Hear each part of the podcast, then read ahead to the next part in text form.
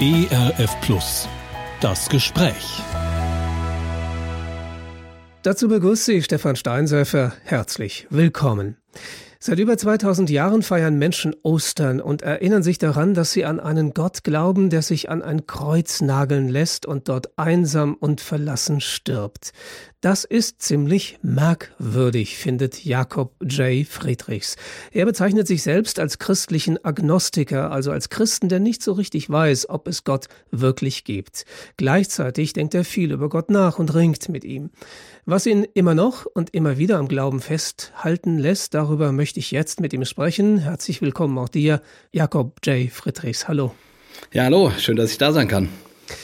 Ja, wenn man dich vorstellt, ähm, ist mir aufgefallen, muss man mit ziemlich vielen Bezeichnungen um sich werfen. Du bist, so habe ich es im Internet gelesen, Gemeindepädagoge, Berater, Comedian, Autor und Referent.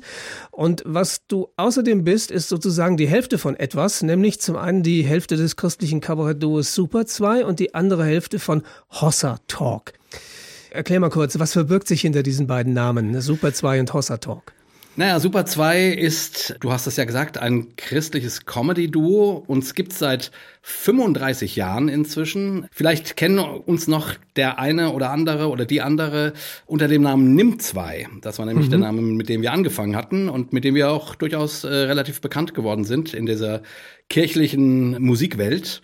Mhm. Genau, und wir machen seit äh, 35 Jahren Musik und eine Menge Spaß und Irrsinn und das alles irgendwie in Verbindung mit, äh, ja, mit, mit christlichen Inhalten.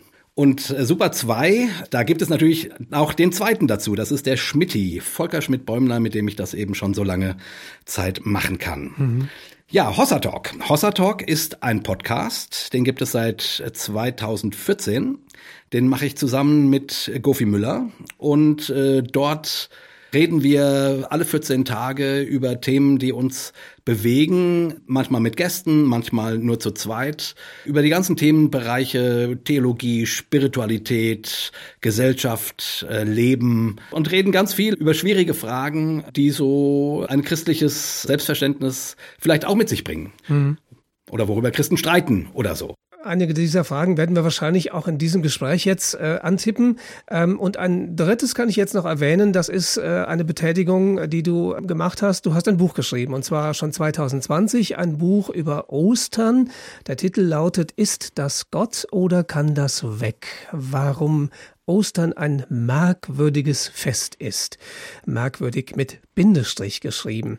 Nur könnte man ja sagen, es gibt äh, über Jesus, über seinen Tod am Kreuz, über die Auferstehung schon unglaublich viele Bücher, auch von großen Theologen. Und jetzt kommt Jay daher und schreibt auch noch ein Buch. Ähm, warum war es dir wichtig, dieses Buch zu schreiben? Hm, ich weiß nicht, ob mein Buch sich mit irgendwelchen großen Theologen messen kann. Wahrscheinlich nicht. Hm. Aber die Frage, die mich beschäftigt hat und die mich immer wieder beschäftigt, ist, wie das eigentlich passieren konnte, dass so ein, ein merkwürdiger Glaube wie der christliche zu einer Weltreligion wird. Mhm. Weil das macht für mich überhaupt keinen Sinn, weil das, was Christen glauben, sich so abhebt von dem, was Religionen normalerweise glauben mhm. und ehrlich gesagt auch nicht besonders attraktiv ist. Also ein Gott, der gekreuzigt wird. Ich meine, wir sind das hier in unserem Kulturkreis irgendwie gewöhnt, dass man das so glaubt irgendwie.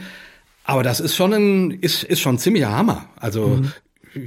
überleg mal, ich meine, äh, ein Gott, der sterben kann. Was denn das? Also ähm, das hat mich irgendwie interessiert oder das ist, glaube ich, auch einer der Gründe, warum ich als christlicher Agnostiker, du hast es ja gesagt, doch immer wieder zum Glauben finde, weil ich irgendwie denke, dieser, dieser Glaube ist so merkwürdig, so seltsam, so bekloppt, aber auch äh, irgendwie so lebensnah und auf seine Weise schön, ja, dass er mich immer wieder kriegt. Aber mhm. das geht bei mir wirklich über dieses Thema. Also ja, und irgendwie habe ich gedacht, das wollte ich mal in, in Worte fassen. Ja. Du schreibst in deinem Buch unter anderem, es geht mir um den schwer zu akzeptierenden Gedanken, dass Gott am Kreuz tatsächlich die Vorstellung zu Grabe trägt, er habe irgendetwas mit Herrlichkeit und gelingendem Leben zu schaffen. Den Gott, den wir gerne hätten, gibt es nicht. Der Gott, der unser Glück garantiert, ist Bullshit. Ähm, da hätte ich jetzt so spontan gedacht, äh, Moment mal, ist das nicht genau das, was man mir zum Beispiel seit frühester Jugend an äh, in der Sonntagsschule, im Kindergottesdienst und in der Gemeinde und in vielen Predigten äh, genau umgekehrt gesagt hat, dass der Glaube doch gerade dazu da ist, dass mein Leben gelingt und ähm, äh, ja, dass ich im Optimalfall auch glücklicher bin, als ich äh, ohne den Glauben wäre. Ähm, äh, was, was erzählst du mir denn da? Ja, das hat man mir natürlich auch erzählt. Mhm. Ähm, und das habe ich auch lange Zeit so geglaubt, bis das Leben das halt sehr deutlich in Frage stellt. Also das ist ja genau das Thema. Der Gott, den man sich wünscht, ist der Gott, der alle Kohlen aus dem Feuer holt. Mhm. Ne? Du hast eine Not, du sprichst ein Gebet oder von mir aus auch zehn und dann wird es irgendwie wundersam gerettet und alles wird schön. Äh, und hinterher kannst du sagen, ja, diese schwere Zeit, aber der Herr hat mir gezeigt das. Mhm. So, und ich meine, jeder hört solche Geschichten ja wirklich gerne. Ne? Es ist ja nicht, also es ist ja nicht so, dass ich solche Geschichten nicht auch gerne höre oder dass ich nicht sogar Momente in meinem Leben hatte, wo ich genau so die Geschichte vielleicht erzählt hätte. Der christliche Glaube jedenfalls wird diesem Anspruch nicht gerecht. Mhm. Der Gott, an den Christen glauben, ist ein gekreuzigter Gott, ist ein Gott, der, der leidet, der mhm. stirbt, der begraben wird. Ja, der aufersteht, aber das ist ja ein Neuanfang. Das ist nicht die Rettung in letzter Sekunde, die wir uns in unserem Leben immer wieder wünschen. Also sprich, ich will damit sagen, das, was Christen da manchmal versprechen, das klingt super. Und solange das funktioniert, glaubt man das auch gerne. Ich glaube nur nicht, dass das stimmt. Mhm. Also dieses, äh, ne, das, was ich jetzt beschrieben habe. Ja. Ähm, nämlich so einfach ist es mit dem Leben nicht. Und so einfach ist das auch mit Gott nicht und mit deinem mhm. Glauben an Gott nicht. Und von daher, wie gesagt, ich habe ja nichts dagegen, dass man Gebetserhörungen hat. Oder dass man sich darüber freut, wenn einem der Arsch auf Grundeis ging, dass alles gut wurde. Habe ich mhm. nichts, nichts dagegen. Natürlich nicht. Jeder wünscht sich solche Situationen, natürlich. Aber ich glaube, insgesamt geht das so nicht auf. Und das Evangelium verspricht das auch nicht. Der christliche ja. Glaube verspricht das auch nicht. Also wenn ich das richtig verstehe, findest du äh, zum einen in der Bibel, in dem, was die Bibel von äh, dem Glauben und auch von Jesus erzählt, ähm, durchaus auch eine andere Botschaft als diese glatte Botschaft, komm zu Jesus und alles wird gut. Und du hast aber auch selber entsprechende Erfahrungen gemacht, die diese glatte Botschaft ähm, in deinem Leben auf jeden Fall in Frage gestellt haben. Deswegen würde ich mich gerne mit dir so ein bisschen auf deine eigene Glaubensreise begeben, um das ein bisschen besser zu verstehen, was der Hintergrund letztlich deines Buches ist. Ähm, man kann wohl sagen, dass du einen ziemlich langen Weg im Glauben zurückgelegt hast mit ganz vielen Höhen und Tiefen. Ganz kurz vielleicht ein paar Worte über den Anfang dieses Glaubens. Äh, wie bist du mit dem Glauben in Kontakt gekommen? Wie ging das los bei dir? Ja, also ich komme jetzt nicht aus irgendwie so einem so einem christlichen Elternhaus oder so bei uns zu Hause hat Religion, Spiritualität oder sowas nie eine Rolle gespielt. Ne? Es war eine mhm. Akademikerfamilie, wurde viel über Politik geredet und solche Sachen. Und auch meine Beziehung zur Kirche, also ich bin nicht mal als Kind getauft worden, mhm. ähm, ich hatte keine. Ich hatte keine Beziehung, ich bin nicht konfirmiert worden, nix. Und immer wenn ich irgendwas im Fernsehen, irgendwie so einen evangelischen Fernsehgottesdienst gesehen habe, habe ich gedacht, was ist denn das für ein langweiliger Quatsch? So. Hm. Und als ich 14 war, ähm, habe ich an meiner Schule ein Mädel kennengelernt, die fand ich ganz gut. Die war zwei Jahre älter als ich. Mhm. Und die war Christin. Und die hat mir eben davon erzählt, wie Gott ihr geholfen hat, aus Drogenerfahrungen und Okkultismus und solchen Dingen herauszukommen. Und das war so das erste Mal, dass ich irgendwie das Gefühl hatte, da spricht jemand über Gott. Und das hat wirklich was mit dessen ganz normalem privaten Leben zu tun. Das ist irgendwie nicht nur eine Weltanschauung oder so Glaubenssätze, die man so von sich gibt. Und am Anfang dachte ich, die spinnt. Ähm, aber äh, wie gesagt, ich fand die auch ganz gut. Ähm, auf jeden Fall äh, hat's mich angefangen zu faszinieren. Und dann haben wir uns einmal die Woche getroffen und über alle möglichen Fragen diskutiert in diesem ganzen Zusammenhang. Und irgendwann habe ich gedacht, okay, jetzt äh, entweder wagst du's und probierst das mal aus, mhm. oder du kannst wieder gehen. Mhm. So, und dann haben wir miteinander gebetet und ich ähm, habe mein, wie man das so schön fromm sagt, habe mein Herz für Jesus geöffnet. Mhm. Und das war dann auch erstmal cool. Und dann war ich plötzlich Christ. Huch. und und habe dann angefangen, die Bibel zu lesen und das war eine völlig neue Welt. Äh, und ja, und so ging die Reise los. Du bist dann, glaube ich, über viele Jahre hinweg, hast dich in, äh, wie könnte man das sagen, charismatisch, pfingstkirchlich geprägten Gemeinden aufgehalten. Ja. Ähm, was ist das für ein Gottesbild, das du da ähm, kennengelernt hast? Oder wie sah das aus? Charismatische Christen sind Menschen, die, die ganz stark betonen, dass Gott erfahrbar ist. Ja. Dass man wirklich Erfahrungen mit Jesus machen kann. Und wenn man krank ist, dass man um Heilung beten kann und Gott einen dann heilt. Oder wenn man Nöte hat, dass Gott einem hilft. Und da geht es einfach sehr, also ich würde nicht sagen, das ist das Einzige, worum es darin geht, aber so die so die Ausrichtung des Glaubens ist schon auch des Gottesdienstes ist, ähm, wir kommen hier zusammen, nicht nur um irgendwie eine Predigt zu hören, sondern um gemeinsam Gott zu erfahren. Mhm. Äh, möglichst auch mit viel Emotionen und Begeisterung und so. Mhm. Und wie gesagt, solange alles super läuft, ist das auch Bombe. Solange man nicht daran zerbricht, weil der Gott einen hängen lässt, sag ich mal platt. Ja. Ähm, solange ist das super. Das klingt so, als wenn das genau passiert wäre in deinem Leben. Also als wenn irgendwann mal sozusagen ähm, du dann doch irgendwelche Erfahrungen gemacht hast, ähm, wo, wo Gott dich enttäuscht hat oder dich hängen gelassen hat. War ja. das so? Genau. Zwar mehrere. Ne? Äh, das erste war, dass ich an diesem Glauben Gott ganz nah und täglich und immer neu und immer tiefer und immer herrlicher zu erleben, zu spüren, einfach gescheitert bin dass mhm. ich einfach gemerkt habe, das funktioniert bei mir so nicht. Also sprich, während die anderen dann da irgendwie im Lobpreis äh, große Gesänge machten, saß ich auf meinem Platz und dachte, ich verstehe das alles nicht mehr, mhm. was hier gerade passiert. Und ich fühlte mich fremd und, und dachte aber, ich darf mich nicht fremd fühlen, weil das, ich muss ja, äh, ich muss das ja auch so erleben. Ähm, mhm. Und dann hast du dieses Gefühl, dass du irgendwo dabei bist, wo du gerne dazugehören möchtest, aber keinen Zugang mehr findest. Oder ich habe dann eben angefangen, Dinge zu hinterfragen, Fragen zu stellen. Mhm. Und dann wurde das irgendwie abgebügelt. Oder man hat darauf geachtet, dass ich doch richtig glauben muss oder so. Ja. Und irgendwie kam ich, also mit dieser ganzen Welt, wo, wo die, die super funktioniert, wenn du sozusagen genau das tust, was die anderen auch tun. Mhm.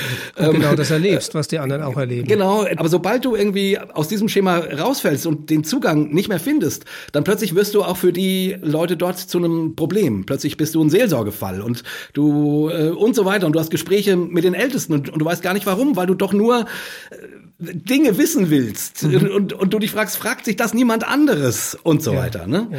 Das war eine erste ganz, ganz intensive Glaubenskrise am langen Ende für mich, mhm. weil dort eben so zum ersten Mal eben dieser Sunshine-Gott brach, ja. weil der sich auch nicht meldete. Ne? Also klar, man spricht ja immer von, ja, Christen haben auch eine Wüstenzeit und da musst du dann durchgehen und irgendwann, ne? Aber ich hatte das Gefühl, Gott hat mich da einfach gegen die Mauer rennen lassen und ich mhm. hatte eine blutige Nase und ich bin nochmal dagegen gerannt und die Nase blutete noch mehr und dann bin ich nochmal dagegen gerannt, weil ich immer dachte, hier geht's doch lang. Ja. Äh, und die Nase blutete und die Mauer tat sich nicht auf und nix, bis ich dann irgendwann gedacht habe, hm, vielleicht sollte ich mal woanders gucken, mhm. ob man woanders durchkommt. Ich habe mich dann tatsächlich theologisch angefangen umzu orientieren, also meinen Glauben zu hinterfragen, anders zu formulieren, Dinge abzulegen, die, wo ich einfach gemerkt habe, die funktionieren so nicht. Die klingen gut, aber, aber das ist Quatsch. Und dann ist irgendwann meine Tochter gestorben. Mhm. Und das war natürlich, ja, der Supergau, würde ich sagen. Ja. Also meine sieben Monate alte Tochter Juni ist an plötzlichem Kindstod gestorben. Mhm. Und das war so eine Situation, ne, du legst dein Baby abends ins Bettchen und du sprichst ein Gebet mit deiner Frau äh, für das Baby, das Gottes schützen mag und eine gute Nacht gibt und so. Und dann holst du es am nächsten Morgen tot aus dem Bett. Das ist so ein Augenblick, wo du einfach denkst, okay, jetzt weiß ich auch nicht mehr, wie das mit dem Gebet funktioniert. Mhm. Sag ich jetzt mal, es ist schon eine Weile her, deswegen kann ich das ein bisschen locker erzählen. Ja. Das ist, mhm. äh, ist bald 20 Jahre her. Mhm. Aber das war natürlich eine Geschichte, die, puh, also äh, ich glaube, es gibt wenig, was mein Leben so durcheinander gerüttelt mhm. hat wie das. Das stellt ja letztlich alles in Frage im Prinzip. Also diese, der, der, der Glaube an einen gütigen Gott, an einen Gott, der einen beschützt. Also das ist mhm. ja eine der häufigsten Bitten, die man ähm, immer wieder auch an Gott richtet ähm, und auch der Verheißungen aus den Psalmen, die man lesen kann.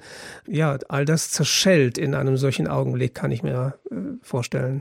Ja, Genau, also man muss überhaupt menschlich mit dem ganzen Schmerz klarkommen, der mhm. da dranhängt. Äh, äh, das ist das ist schon mal schwer genug.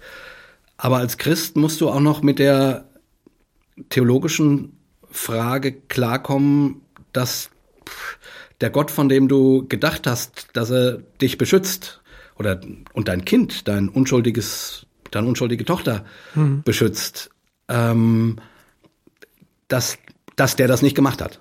Ja. Warum auch immer. Mhm. In, in all dem liegt natürlich auch dann äh, der Gedanke nahe, ähm, den es auch so schon in der Bibel gibt. Da gibt's ja auch diesen äh, sogenannten großen Schmerzensmann namens Hiob, der alles ja. mögliche Leid äh, aufgebürdet bekommt von Gott selbst, wie man als Leser weiß, oder vielmehr mit Einverständnis Gottes, sagen wir mal vorsichtiger, und der dann irgendwann gesagt bekommt von seiner Frau, äh, sage Gott ab und stirb. Ja. ja.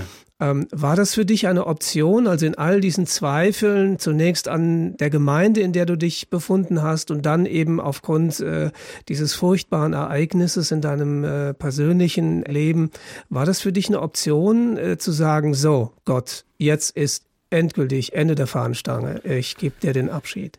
Hm, ja, ich sag mal so, diese, diese Frage stand immer wieder im Raum. Mhm. Kann ich das noch glauben, was man als Christ glaubt. An einen gütigen Gott, an einen freundlichen Gott, an einen lebensnahen Gott, an einen allmächtigen Gott und so. Und ja, mhm. ich sag mal so, das war bei mir so ein bisschen wellenmäßig. Ich sag mal, ähm, als, als ich diesen Gemeindecrash damals erlebt habe, wo ich dann auch im Nachhinein schon gemerkt habe, da wurde mit mir auch nicht gut umgegangen. Ne? Das war geistlicher Missbrauch, was da passiert mhm. ist.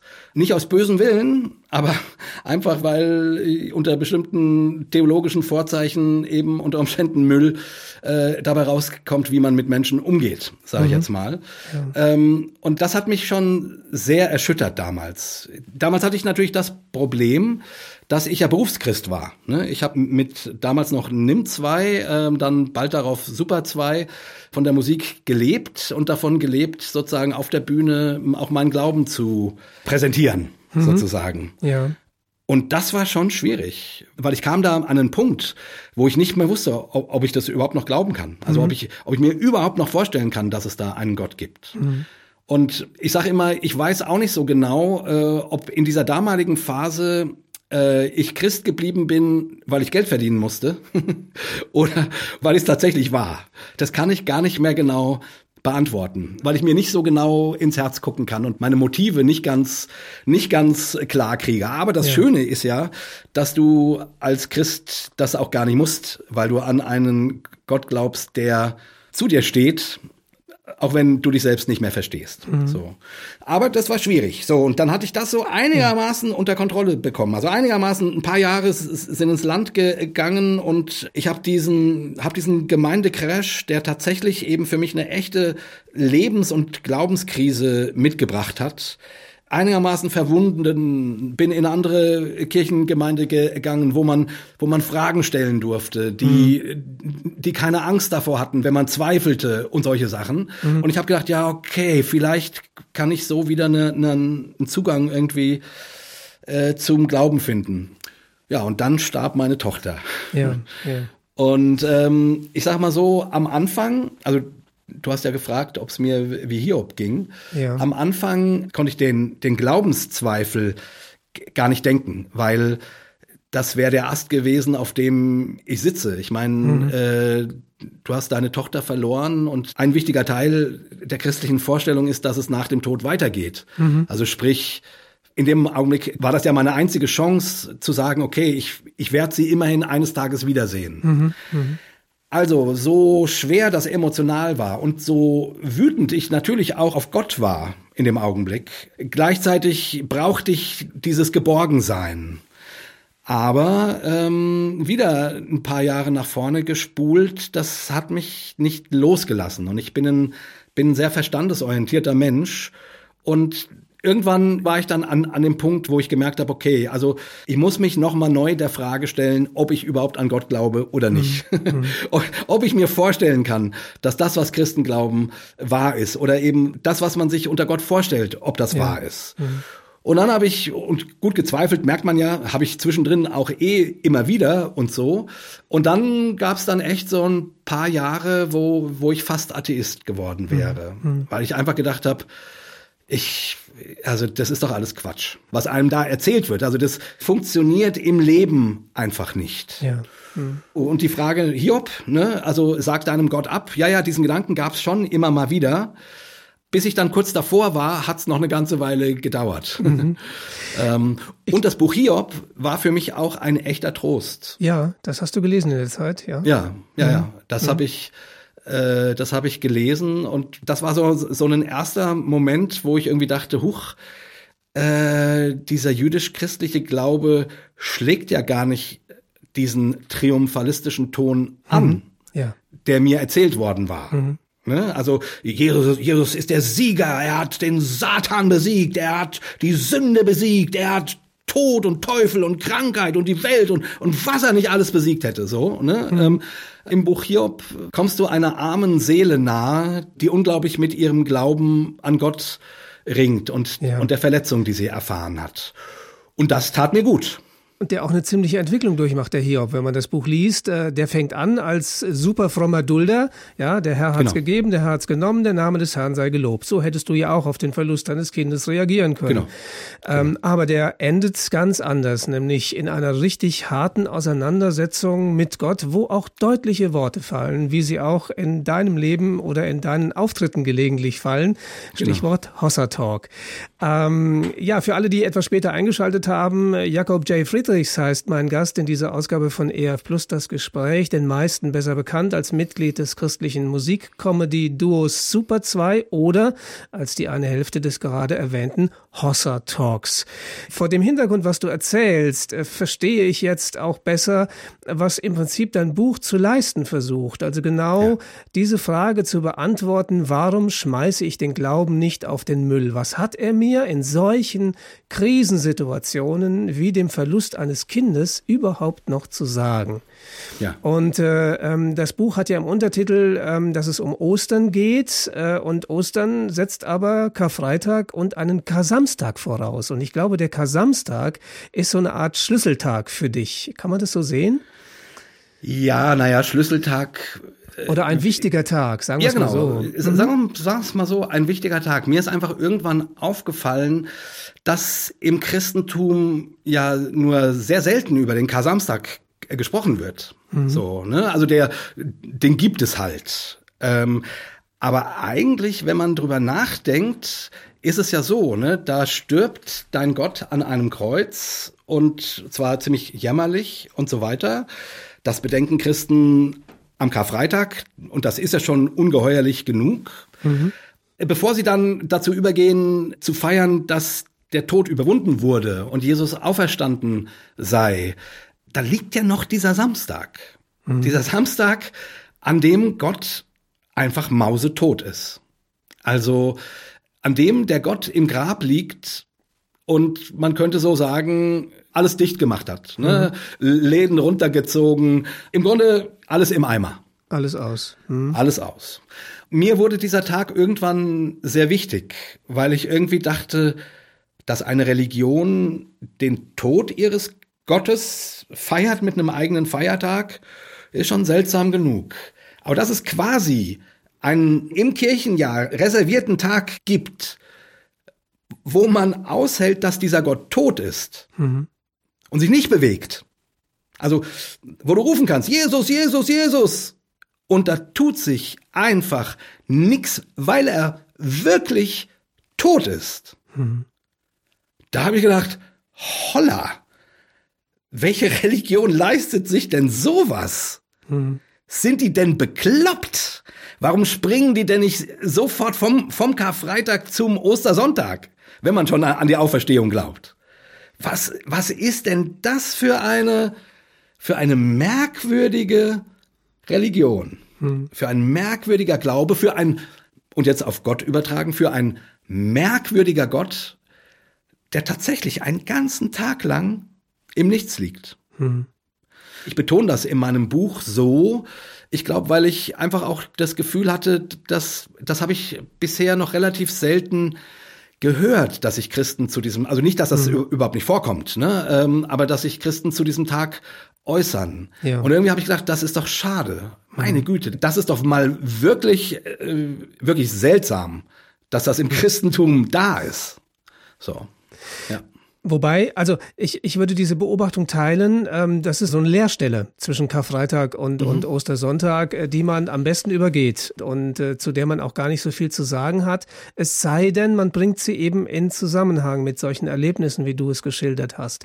Ja. Ähm, zum anderen ist natürlich immer schon, auch am Karfreitag, äh, schon der, der Ostersonntag natürlich am Horizont. Da wäre an dich die Frage, bleibst du jetzt am Kar-Samstag stecken, ja?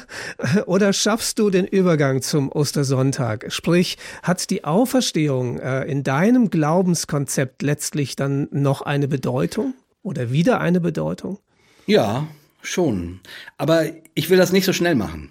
Ja. Also, ich sag mal so, Karfreitag, das Scheitern eines Lebens, kann für manche Menschen ganz schön lange sein. Und wenn ihnen das gestohlen wird, weil man sozusagen immer schon sagt, ja, ja, aber, aber, aber Ostern kommt noch, Ostern kommt noch, Achtung, Achtung, Ostersonntag kommt, äh, hallo, äh, nicht zu ernst sein, bitte nicht in schwarzer Kleidung in die Kirche kommen äh, und so weiter, ja. Mhm. Wir glauben an einen fröhlichen Gott, so ja, wie gesagt, wenn dein Leben gerade, ich sag's mal deutsch, am Arsch ist, also wenn du, wenn du gekreuzigt wirst, wenn du stirbst und du dann keinen Kasamstag haben darfst mhm. und du diese Erfahrung eben machst, dann ist der Ostersonntag einfach so weit weg. Und das Ding ist ja das, man kann sich ja nicht selbst auferwecken. Also mhm. auch Jesus konnte sich ja nicht selbst auferwecken. Jesus mhm. wurde auferweckt. Also sprich, diese Erfahrung, dass jetzt irgendwie es einen Neubeginn gibt, eine Auferstehung folgt, die kann man ja nicht machen. So. Also ich, ich kämpfe einfach für das Recht, was meines Erachtens im christlichen Glauben verbrieft ist, wenn man schon an einen scheiternden Gott glaubt, an einen Gott, der an ein Kreuz genagelt wird, wo die gesamte Mission im Eimer zu sein scheint. Wenn man an einen Gott glaubt, der tatsächlich einen ganzen Tag lang tot ist ich kämpfe für das Recht dieser Erfahrung, weil ich mhm. glaube, dass die im christlichen Glauben drinne steckt. Mhm. So, jetzt dann aber auf deine Frage zu antworten. Ja, natürlich glaube ich an die Auferstehung. Manchmal ist die mir nicht so nahe wie das Kreuz. Mhm. Schreibe ich auch in meinem Buch. Ne, es gibt Christen, die reden immer lieber über die Auferstehung. Ich rede immer lieber über das Kreuz. Ich finde das lebensnäher sozusagen. Ich kann Menschen gut zeigen, wo ich an Gott und wo ich am Leben leide sozusagen. Das kann ich mhm. sichtbar machen. Aber ich kann den Leuten nicht zeigen, dass Jesus Christus auferstanden ist. So, ja. das kann ich glauben und das tue ich auch. Das ist natürlich auch meine Hoffnung und es, es gibt natürlich auch die Momente, äh, auch die wunderschönen Momente meines Lebens. Und es ist, ist jetzt nicht so, also es klingt jetzt so, als würde ich quasi nur darum kreisen, wie schwierig das Leben ist mhm. und und so weiter. Das ist ja gar nicht so. Ich, ja. äh, Moment mal, ich, ich lebe ja gerne und ich glaube auch gerne, dass das Christentum ein fröhlicher Glauben ist, der der mhm. das Leben feiern möchte, was sich ja dann in der Auferstehung ausdrückt. So, also mir ist nur so wichtig, die, diese andere Seite mal so stark zu machen, wie sie die Bibel tatsächlich stark macht. Also ich meine, die Passionsberichte in den Evangelien sind wesentlich länger als die Auferstehungsberichte. Wie gesagt, eine Religion zu gründen, in, in, in der dein Gott stirbt, das ist schon mal ein Ding. Das ist schon irgendwie. verrückt, ja.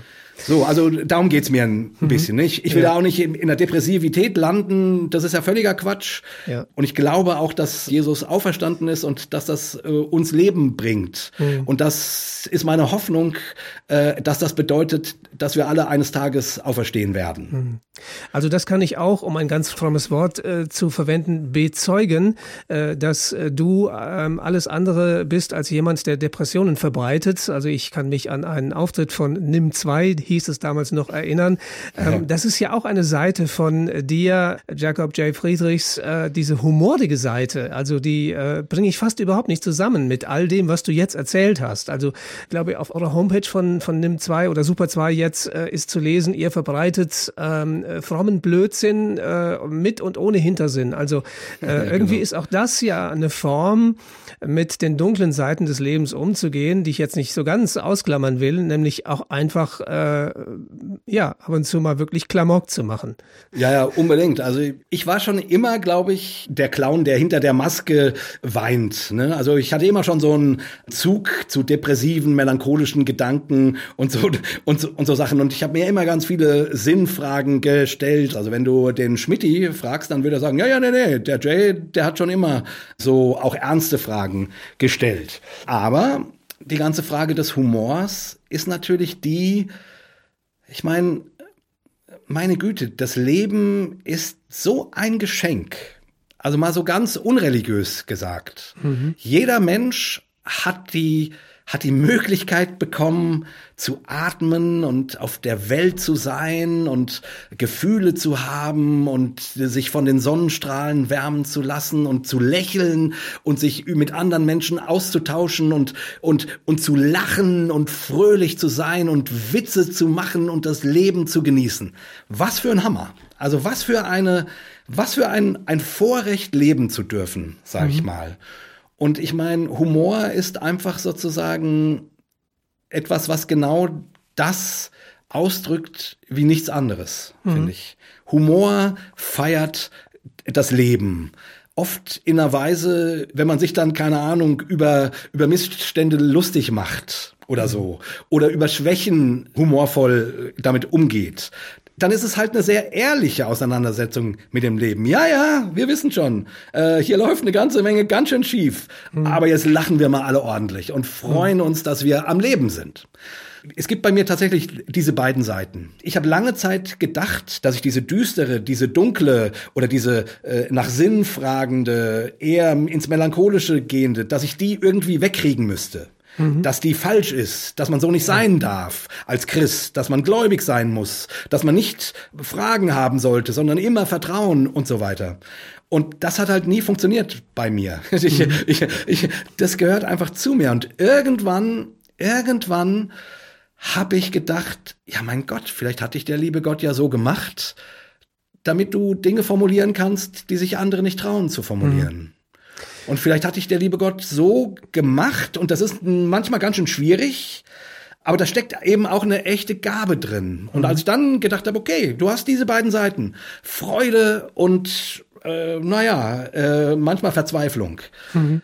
Das ist was spannend. Aber immerhin, oder versuchst du damit das Leben in seiner äh, Herrlichkeit und in seiner äh, Schwierigkeit mhm. zu umarmen. So schlecht ja. kann das ja nun auch nicht sein.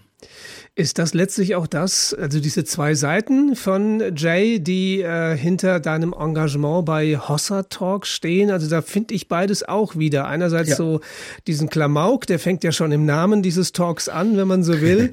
ja. Und äh, dieses kritische Element auch äh, gerade an den eigenen Glaubenswurzeln. Ähm, magst du mal kurz erzählen, wie er dazu kam, diesen Talk ins Leben zu rufen? Ja, gerne. Also ich sag mal so, Podcast war, als wir angefangen haben, noch nicht so ein bekanntes Ding in Deutschland. Mhm. Ähm, mich hat damals. Damals heißt 2014, glaube ich, oder? Wann? Genau, 2014 mhm. haben wir angefangen. Äh, und mich hat damals umgetrieben, dass ich irgendwie das Gefühl hatte, so auf den sozialen Medien quasi eine ähnliche Erfahrung, die ich damals in dieser Gemeinde gemacht habe, nämlich dass ich, wenn ich wenn ich Fragen gestellt habe oder wenn ich äh, orthodoxe Ansichten hinterfragt habe oder so oder eben nicht Dinge so ausgedrückt habe, wie es Glios war, gläubig in unserem Sinne, ja, mhm. so, äh, dass man dann äh, plötzlich an den Rand gedrängt wurde und und eben so äh, um die 20 10er, 11er, 12er, 13er Jahre wurde der Wind auf den sozialen Medien irgendwie schärfer ne, die mhm. theologischen Diskussionen und so. Und ich dachte irgendwie, boah, das gibt's doch gar nicht, dass so schnell die Gretchenfrage gestellt wird. Bist du noch oder bist du nicht? Und so. Mhm. Und irgendwie ähm, habe ich gedacht, ich, ich sehne mich nach einem Format, wo man öffentlich über alle Fragen, die man hat, sprechen kann, wo es keine Tabus gibt und wo man auch nicht quasi gezwungen ist, äh, die Antwort schon mitzudenken. Ja. Also, wo man wirklich über die Frage, die man hat, über den Zweifel, den man hat, über die, die von mir aus, das, was einem quer liegt im Glauben oder in theologischen Ansichten, wo man da darüber mal wirklich reden kann, ohne Kopf zu haben, am Ende muss aber das und das dabei rauskommen. So. Mhm. Und dann haben wir mit Hossa Talk angefangen. Also ich habe den Gofi dann gefragt, hey, äh, hättest du denn nicht Lust zu so einem Format, zu solchen Gesprächen, dialogisch? Mhm. Und dann, ja, haben wir damit angefangen und äh, haben erstmal gedacht, naja, das wird nicht viele Menschen interessieren. War dann aber gar nicht so, sondern es äh, mhm. hat ziemlich viele Leute interessiert und es gab dann viele äh, interessante Folgegespräche und so weiter. Also ähm, und mhm. genau was du sagst, nämlich also unser Untertitel ist ja Jay und Goofy erklären die Welt und das ist natürlich ironisch weil wir können die Welt hm. nicht erklären. Niemand kann die Welt erklären. Ja. Ähm, wir bringen Ansichten über die Welt mit und über den Glauben und über Gott und alles Mögliche, aber niemand, auch der Papst nicht oder wie sie alle heißen, kann dir wirklich erklären, wie das mit Gott alles ist. So. Hm. Und so diese Freiheit zu haben, darüber zu reden, sich, sich mal ohne Tabus im Kopf zu haben, dem Geheimnis des Glaubens zu nähern das mhm. macht einfach riesen Spaß. Ohne Denkschere im Kopf. Ja, einfach miteinander reden. Und dann kann man auch in der nächsten Folge sagen, übrigens, ich, ich habe nochmal drüber nachgedacht, was ich letzte Woche gesagt habe, das war Quatsch. Ja, weil, also, das ist nicht schlimm, weil äh, meine ja. Güte, wir sind alles Menschen und wir sind unterwegs mhm. und niemand von uns muss die Wahrheit gepachtet haben. Ich sage immer so gerne, äh, niemand von uns muss Gott halten können, sondern mhm. wir werden von Gott gehalten. Mhm. Trotzdem könnte ich mir vorstellen, oder ich bin mir ziemlich sicher, dass diese Form, über den Glauben zu reden, auch sehr vielen gläubigen Menschen ziemlich viel Angst macht. Also dieses Prinzip, es darf alles in Frage gestellt werden. Es gibt nicht schon die frohe Botschaft als Endergebnis fertig formuliert, sondern ja, also wenn es ein wirklich ernsthaftes, ergebnisoffenes Gespräch ist, dann könnte ja am Schluss auch rauskommen, mit dem Glauben, das ist alles Quatsch. Das ist ja ein, eine Option, die zumindest als Möglichkeit auch in deinem Leben ja immer ja. wieder äh, vor dir gestanden ja, hat. Ja, ganz genau. Ist das beim Hossa Talk auch ja. so? Und äh, also wie geht ihr mit solchen Ängsten um? Oder kriegt ihr solche Rückmeldungen auch? Oder was würdest du dazu sagen? Ja, kriegen wir schon auch. Also ich merke, äh, Leute, die nach, die nach ganz viel Sicherheit in ihrem Leben suchen, die kommen nur schwer mit dem klar, was wir da machen. Oder die, mhm. die schalten auch ganz schnell wieder weg. Äh, und das ist ja auch okay.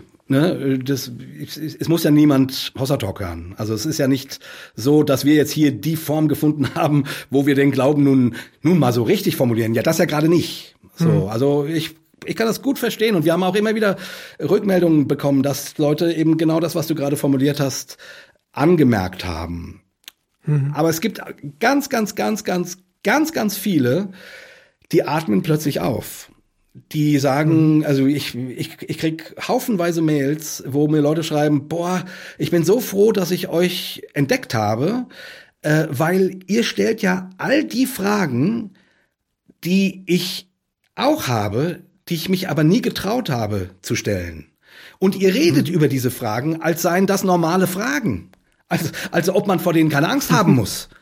Boah, vielen, vielen, vielen, vielen Dank. Und wir kriegen auch ganz oft Rückmeldungen, wo Leute sagen, ich bin zwar nicht immer eurer Meinung, aber ich mag, wie ihr miteinander über spirituelle Dinge redet.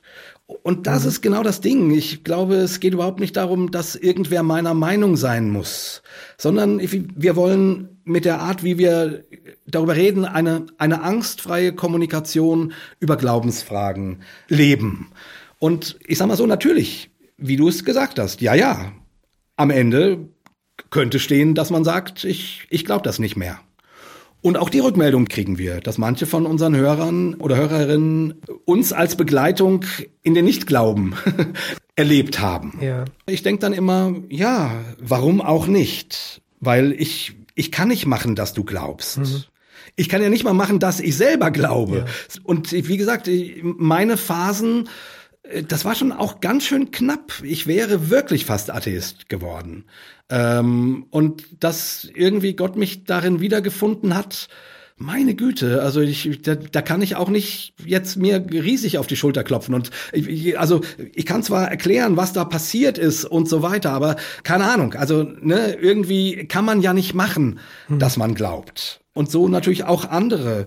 Ich finde immer, das muss ja gar nicht das Ende deiner Glaubensreise sein. Schauen wir mal, wo du in ein paar Jahren bist. Wenn es dir jetzt gerade hilft, keine Ahnung, weil du so ein aus so einer toxischen äh, geistlichen Welt kommst, ne? Und du dann einfach mal Atheist sein musst. Ja, herzlichen Glückwunsch. Also weißt du, ich, ich, ich, ich will das einfach nicht beurteilen. Ja. Ich will nicht sagen, oh, jetzt, oh, jetzt hast du aber einen ganz großen Fehler gemacht. Nee, das steht mir doch gar, gar nicht zu. Weil ich finde, wenn man das mit dem Glauben ernst nimmt und wenn man ernst nimmt, dass es, dass es Gott wirklich an uns liegt und nicht nur an unserem Bekenntnis, dass wir die richtigen Dinge denken oder glauben oder sagen oder so, sondern wirklich am, am Einzelnen, ja, dann muss das doch offen sein. Dann geht das doch gar nicht anders dann muss doch auch jemand sagen können, nee, ehrlich gesagt, ich halte das für Quatsch.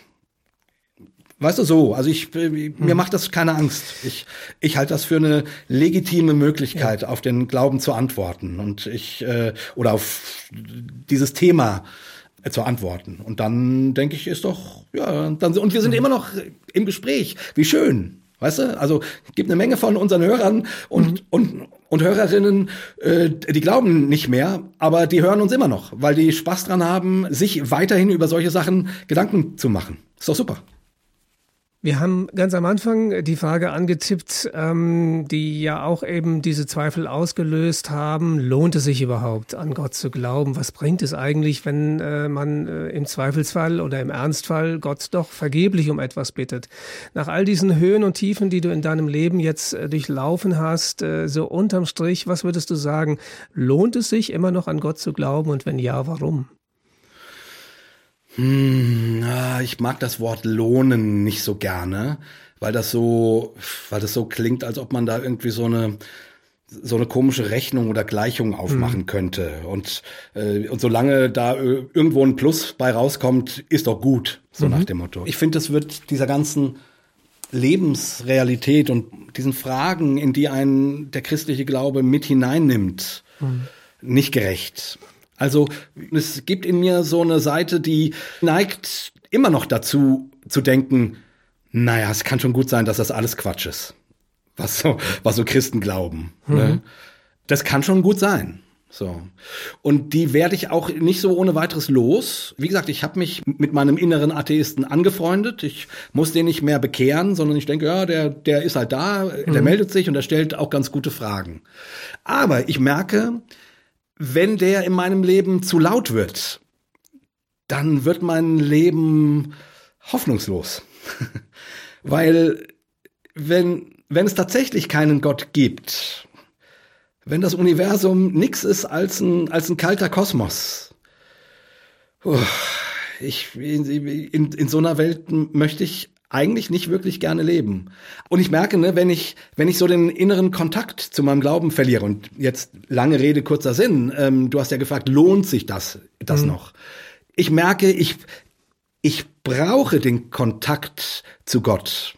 Ich brauche den Kontakt zum Glauben. Wenn ich mal, keine Ahnung, ein paar Wochen, also keinen Berührungspunkt zu Gott hatte, dann übernimmt mein Atheist das Ruder und dann wird mein Leben immer verzweifelter. Mhm. Weißt du, was ich meine? Also ja. ich merke, ich brauche den Glauben. Es gibt eine Menge Atheisten, die, die, ich glaube, die runzeln jetzt die Stirn und denken, der, äh, hä? Ich weiß überhaupt nicht, wovon der spricht. Das ist meine Erfahrung. Ich, ja. ich brauche die Anbindung an was Großes, Größeres als ich, an was, was dem, dem Leben Sinn gibt dass ich anrufen kann, wenn ich Hilfe brauche. Mhm. Ich brauche das, sonst werde ich verrückt. Jakob J. Friedrichs war das, die eine Hälfte des Musikcomedy-Duos Super 2 sowie des Podcasts-Angebots Hossa Talk. Außerdem Autor des Buches, über das wir gesprochen haben, Ist das Gott oder kann das weg? erschienen im Verlag Gerd Medien. Ich danke dir sehr für dieses offene und auch sehr anrührende Gespräch und wünsche dir immer wieder neu die Erfahrung, von der du gesprochen hast, äh, dass der Atheist in dir zumindest mal ein Gegengewicht bekommt äh, durch ja den Gottsucher in dir und derjenige, der eben Gott auch in den dunkelsten Stunden gerade begegnet. In diesem Sinne, Gott mit dir. Jo, Dankeschön. Ich bin Stefan Steinsefer. Ich bedanke mich auch bei Ihnen zu Hause und zwar fürs Zuhören und verabschiede mich mit einem, ja, nicht dreifachen Hossa, wie das anderswo der Fall ist, sondern mit einem einfachen Behüt Sie Gott. Das Gespräch. Mehr auf erfplus.de oder im Digitalradio DAB+. Hören Sie ERF Plus. Gutes im Radio.